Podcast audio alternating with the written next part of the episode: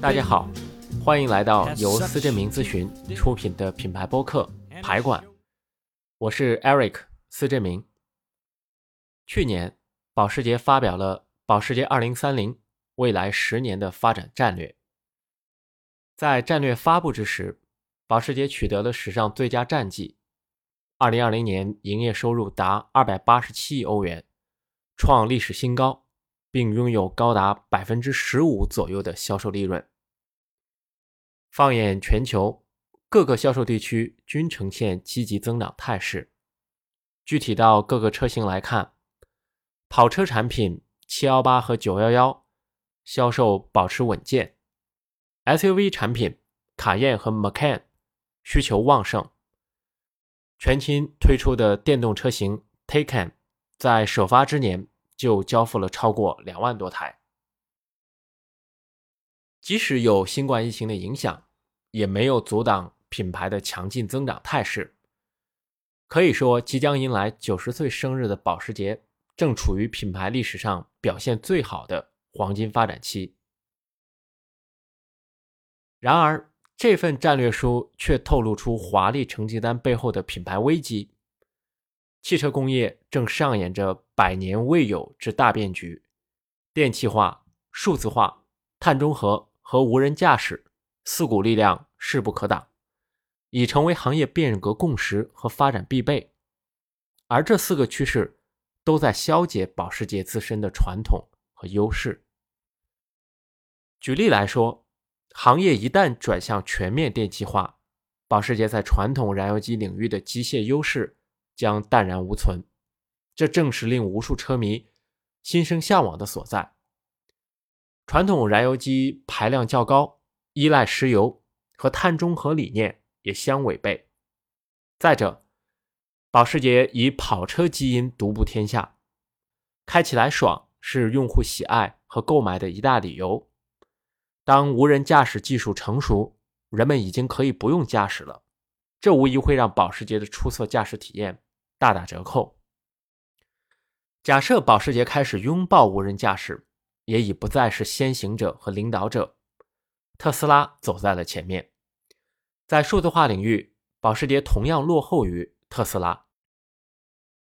在今天的商业概念中，战略无疑是被谈论最多的，同时也是最被误解和最被滥用的。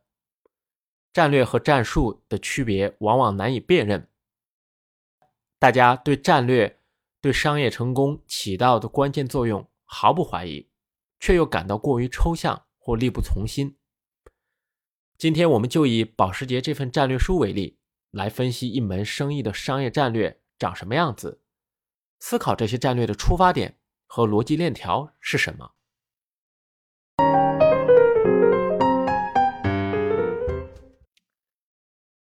在阐述具体战略之前，保时捷首先阐述了战略背景和战略意义。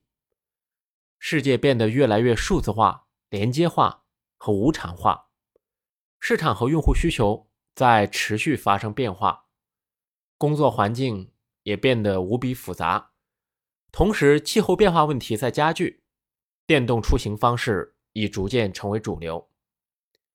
在点名公司面临的外部环境和挑战后，保时捷话锋一转，指出保时捷把这些挑战看作发展机会。品牌引用公司董事会主席奥伯穆的一段话来阐述2030战略的目的和意义。展望未来，总有不确定性，这正是战略的重要性所在。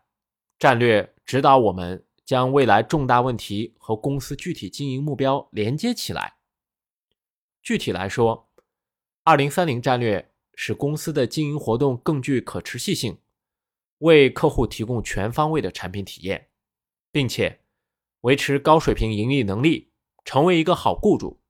保时捷强调，战略为我们达成目标指明方向，公司有决心完成一次成功的转型。二零三零使命与二零三零愿景，使命与愿景是战略的出发点和落脚点，用以表达企业的初心和想要达成的结果。对于保时捷来说，使命和愿景没有发生改变，继续围绕造梦展开。和其他车企不同，保时捷把自己看作一个造梦者，造梦想之车，帮助客户实现人生梦想。二零三零战略沿袭了品牌一贯的初心。二零三零目标、使命和愿景的实现要落到具体目标上，制定恰当的目标至关重要，因为目标定义了衡量企业成功与否的标准。但目标设定并非想象中的那样简单，很多企业至今仍旧为销售与利润目标马首是瞻。这是典型的战略短视，而且在设定目标时，大跃进是普遍现象，实事求是设定目标的企业是少数派。那保时捷如何为自己设定二零三零目标呢？他首先圈定出四个维度，然后在这四个维度下逐一设定目标。第一个维度是顾客，在顾客渴望度上保持领先。品牌感知第一，客户兴奋度第一。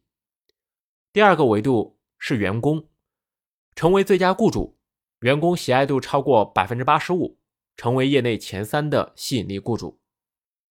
第三个维度是社会，积极推动世界可持续发展，实现碳中和，在 ESG 评级中成为业内最佳。第四个维度是投资者，保持高盈利性。销售回报率不低于百分之十五，投资回报率不低于百分之二十一。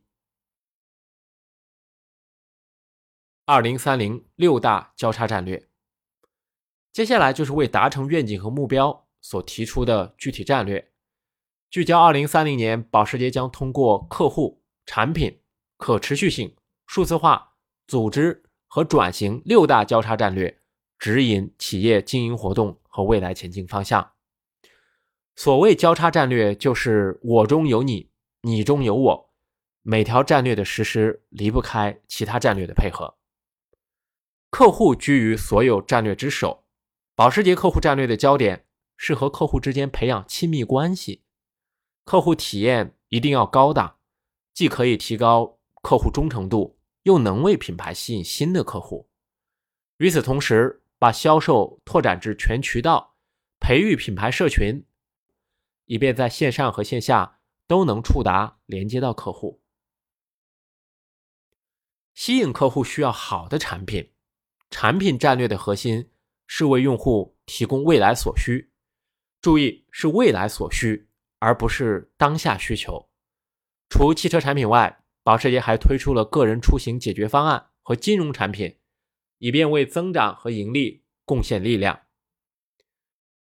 那对于汽车企业，可持续性至关重要，不仅要在二零三零年实现碳中和，更要将可持续发展的理念贯彻到公司开展经营活动的方方面面，从环境到社会，再到供应链和公司治理。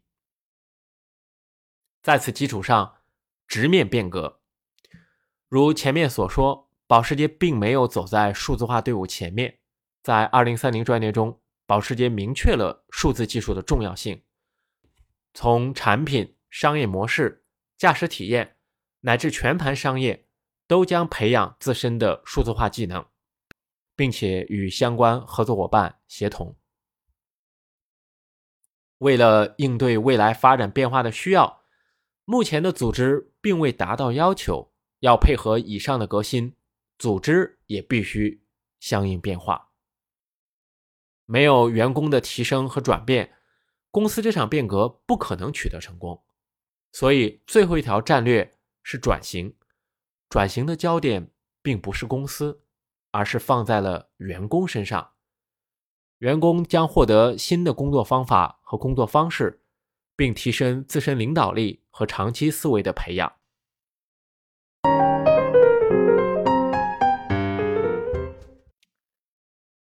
以上既是保时捷二零三零战略的相关内容。那么，回到文章开头提出的问题：何为战略？如何系统的为一门生意制定战略？战略是一种从全局考虑谋划，实现全局目标的规划，而策略或战术只是为实现战略的手段之一。战略是一种长远的规划，是远大的目标。保时捷2030战略就是以十年为周期，着眼于公司未来十年的发展规划。他所抓的是从2020到2030这十年间成熟的大机会，比如数字化；它所解决的是这十年间无法逃避的重大问题，比如碳中和。它要达成的也是这一项长达十年的远期目标。既然是实现全局目标的规划，战略就不能只是一个简单的方向，而是一个完整规划。战略通常包括四个部分：使命、愿景、目标和具体战略。没有目标的战略是空谈，没有使命和愿景的战略是无头苍蝇。企业战略的灵魂是对于企业使命和愿景的思考。使命是企业存在的意义，愿景是企业想要达成的理想状态。对于客户来说，一个企业活着对我来说有什么好处？这就是企业的使命。保时捷这家以跑车出名的公司，其使命是为用户打造梦想座驾，并帮助客户实现心中梦想。事实上，保时捷在过去几十年中一直是这么做的，在许多人心中。拥有保时捷是一个梦想，保时捷把自己看作是一个造梦者，就和其他汽车品牌划清了界限，从源头上实现了品牌差异化。众所周知，战略也要与时俱进，根据外部环境变化顺势而为，直面变化，直面未知。但是旧战略对企业至关重要，像顾客、产品、组织。员工发展，这些是企业发展的长期支柱。稳定有效的做好旧战略，已经打赢了百分之八十的对手。把客户、产品、组织、员工有机结合起来，即使面对行业重大变革，依然可以从容应对。